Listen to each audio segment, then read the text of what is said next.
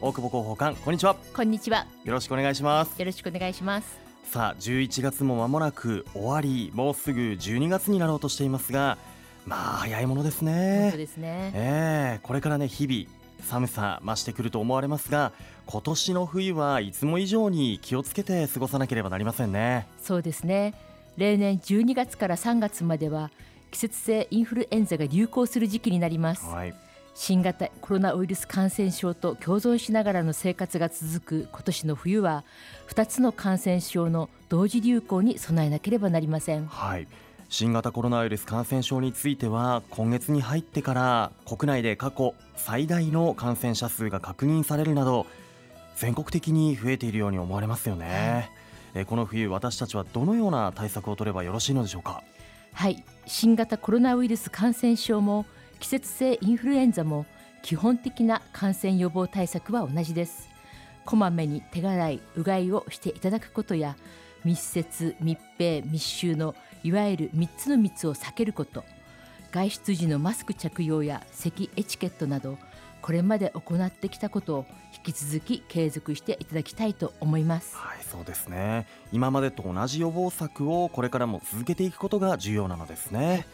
ですが密接する場面密閉された空間密集を避けることが大切だとは十分分かってはいても寒さが厳しくなってくるこれからの季節はつい換気を怠ってしまいそうですね。そうですね。室内の暖かい空気を入れ替えるのは心残りでしょうが国の目安としては30分に1回換気を行うことを進めています、はい。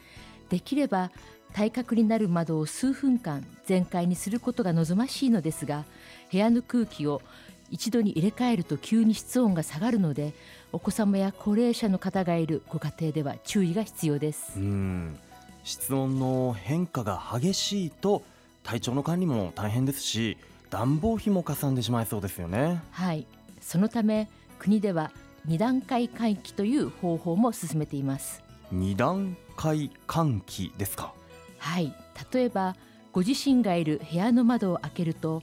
冷たい空気が直接流れ込んでくるので余計に寒さを感じてしまいます、うん。そのためまずご自身がいる隣の部屋や廊下などをしっかりと換気します。しばらくするとその空気は建物全体の温度で温まりますのでそれからご自身のいる部屋の扉を開けることで空気を入れ替えることができます。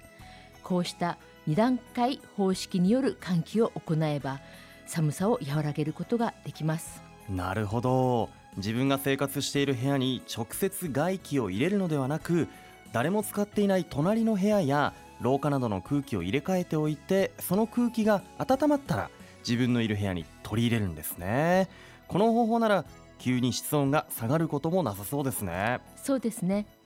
また少しだけ窓を開けておく常時換気も有効ですがいずれの場合においても感染症対策のために風邪をひくというようなことがあってはなりません。室温は18度以下にならないよう注意してください。またこまめな拭き掃除や適度な保湿も大切です、うん。加湿器の使用や洗濯物の室内干しなどを行い湿度は40%以上を目安に加湿をしましょこの冬は上手に室温と湿度をコントロールして過ごすことがより重要になりますね、はい。そして季節性インフルエンザ対策は予防接種も効果的です。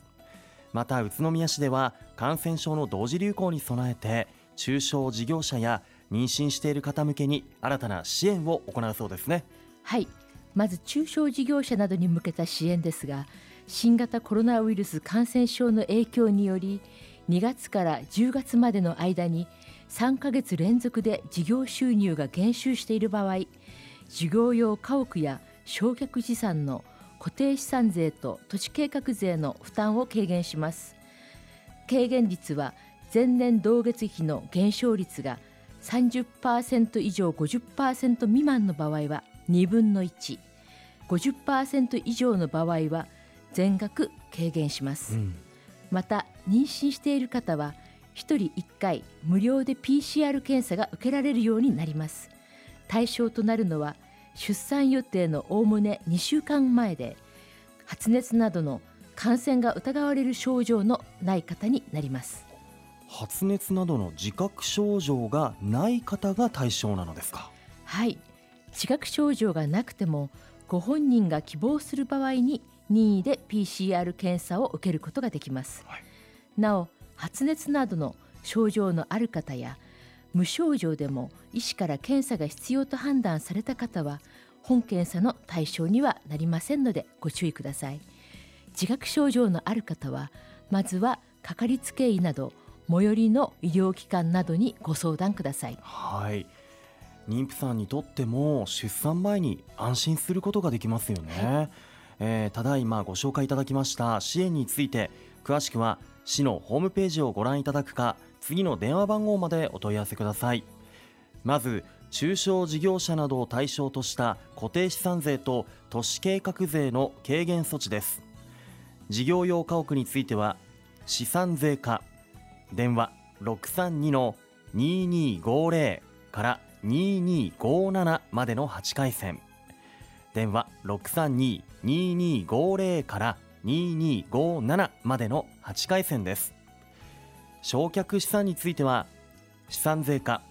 632-2259 632-2259へお問い合わせください。また妊娠中の方の PCR 検査について詳しくは子ども家庭科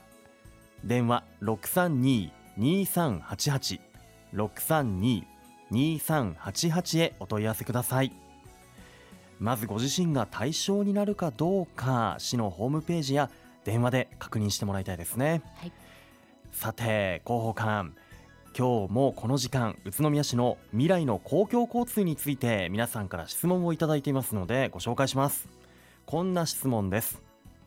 広報宇都宮11月号で LRT 車両の製造写真を見ました車両はいつ頃納入されるのでしょうかということですが大久保広報官お願いします。はい。LRT 車両については着々と製造が進んでおり令和3年春には1編成目の車両が納入される予定です。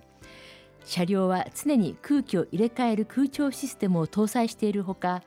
走行する電気はクリーンパーク茂原で発電した環境に優しい再生可能エネルギーを活用する予定ですので安全安心に利用できます。はい。いよいよ来春1両が納入されるということでね。そうなんです。いやワクワクしますね。はい。えこの LRT の乗車には広報官スイカも使えるのでしょうか？はい。もちろんスイカをご利用いただけます。また令和3年春にバスで先行導入される地域連携 IC カードトトラはベースがスイカとなっておりますので鉄道 LRT の乗車や買い物にお使いいただけるほか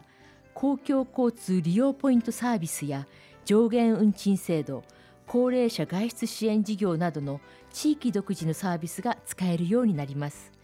LRT やトトラをきっかけに暮らしがどんどん便利になります。来年春から地域連携 IC カードのトトラが導入されるということですがそれまでの期間はバスカードの取り扱いについて皆さんに注意していただきたいことがあるんですよね。はい。まずバスカードの販売は11月30日11月30日で終了となります、はい、これに伴い精神障害者の方に交通費助成として交付しているバスカードも11月30日で交付終了となります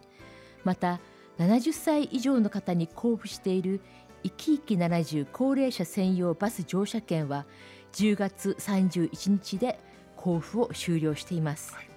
それぞれのバスカードの利用期間は令和3年1月4日令和3年1月4日までとなりますのでご注意ください。なお各バスカードの交付終了後地域連携 IC カードが導入されるまでの間は回数券での交付となりますのでご了承ください。また利用しきれなかったバスカードはバス事業者営業所で払い戻しまたは回数券に交換することができます。